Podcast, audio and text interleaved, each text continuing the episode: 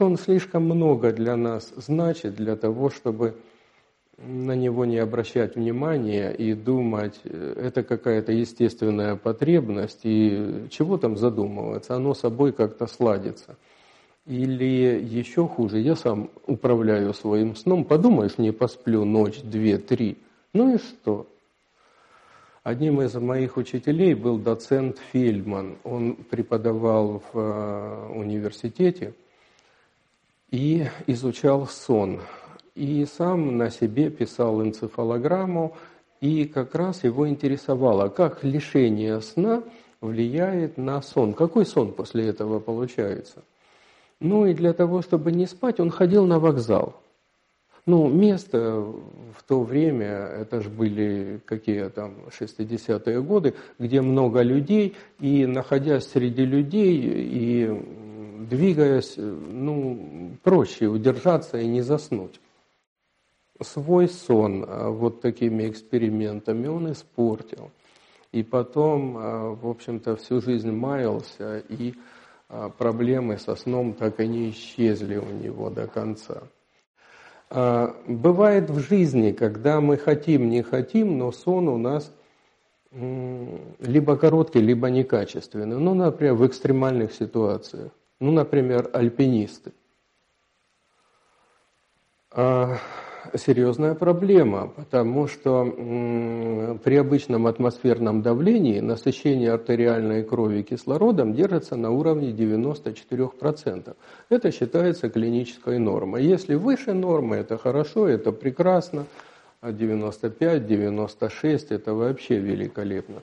Когда насыщение артериальной крови падает ниже 94 и длится более 10 секунд, это уже патология. И тогда компьютер считает такие периоды, высвечивает и красным светом и говорит, но-но-но, ведь не только артериальная кровь страдает от недостатка кислорода, но и головной мозг. Ведь а, омывает через пиальные артерии и сосуды мозга и ткани а, церебральные.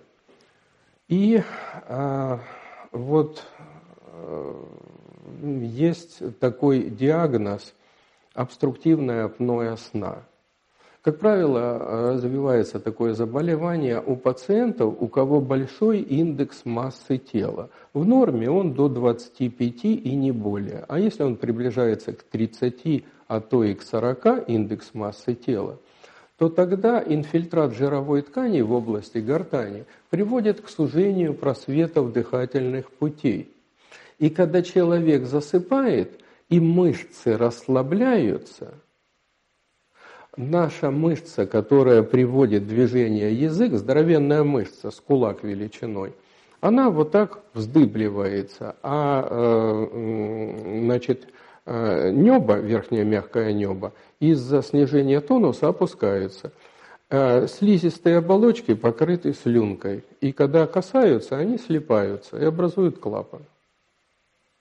Этот клапан э, препятствует движению воздуха из организма в легкие и значит, наружу.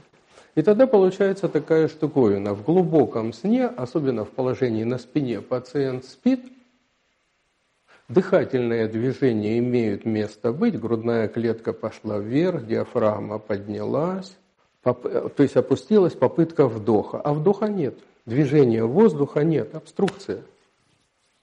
То есть прекращение движения воздуха.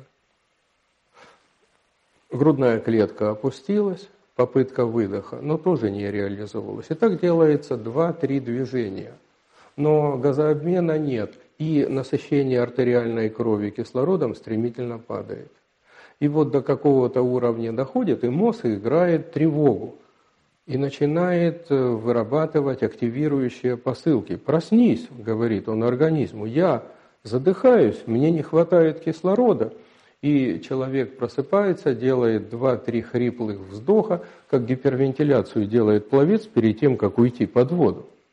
И опять вот такая штука, опять дыхательное движение есть, а э, газообмена нет.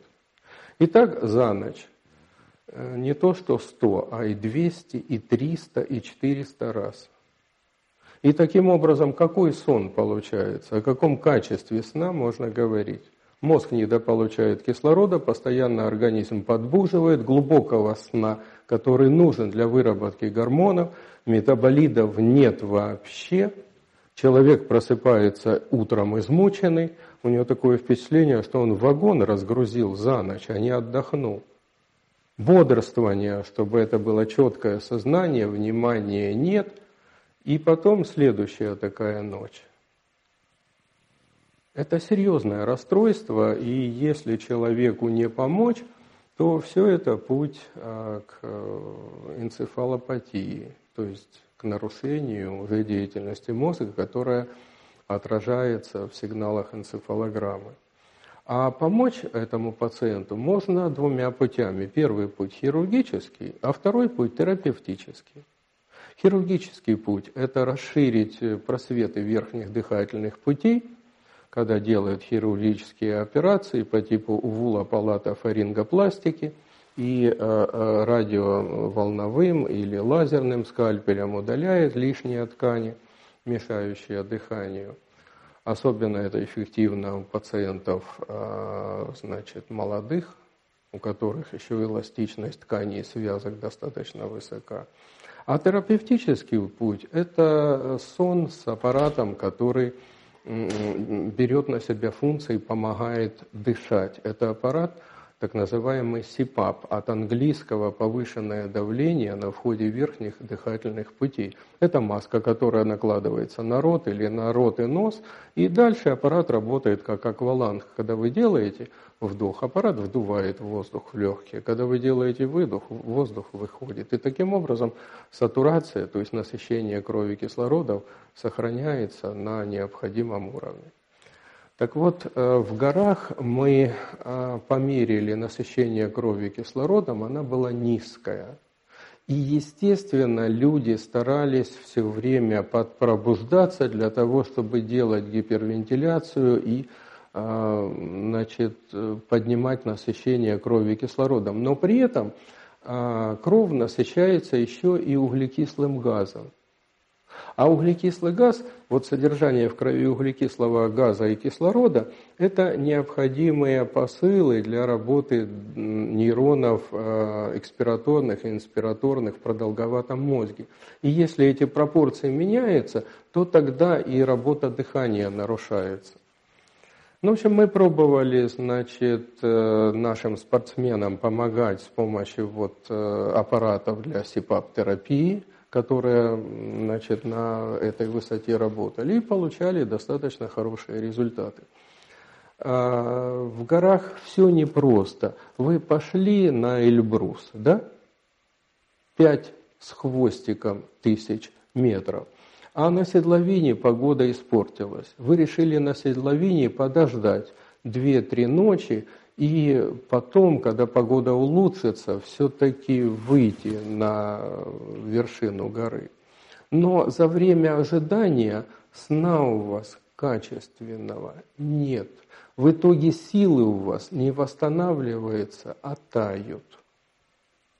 И вот оказывается, что, ну, опять же, это индивидуально, это зависит от уровня тревожности, других показателей физиологических, что э, возникает ситуация, когда вот э, некоторым спортсменам это ожидание не показано, оно не даст результата.